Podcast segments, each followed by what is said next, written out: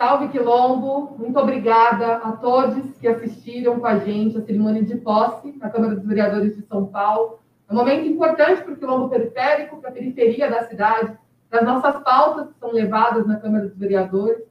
Hoje o pessoal teve a primeira tarefa na Câmara dos Vereadores, que foi apresentar uma candidatura da Erika Hilton à presidência da Câmara.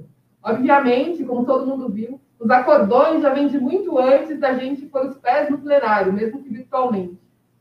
E a Casa decide, inclusive com o apoio de partidos de esquerda, manter no poder o vereador Milton Leite. O pessoal se apresenta como uma candidatura de oposição, uma candidatura que vai fazer uma oposição real de esquerda, uma oposição real, preta e periférica. E essa foi a importância, né? A gente já demonstra, assim, a importância de corpos, mentes e lutas como as nossas estarem na Câmara dos Vereadores.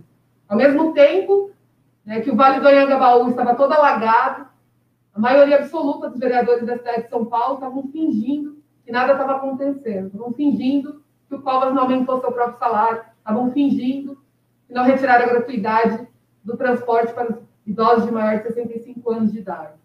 Então é por isso que o quilômetro periférico vai se colocar sempre em luta e sempre na resistência, dispensando cargos dispensando acordões e defendendo os 22 mil votos que a gente teve na cidade de São Paulo e as nossas propostas. Muito obrigado.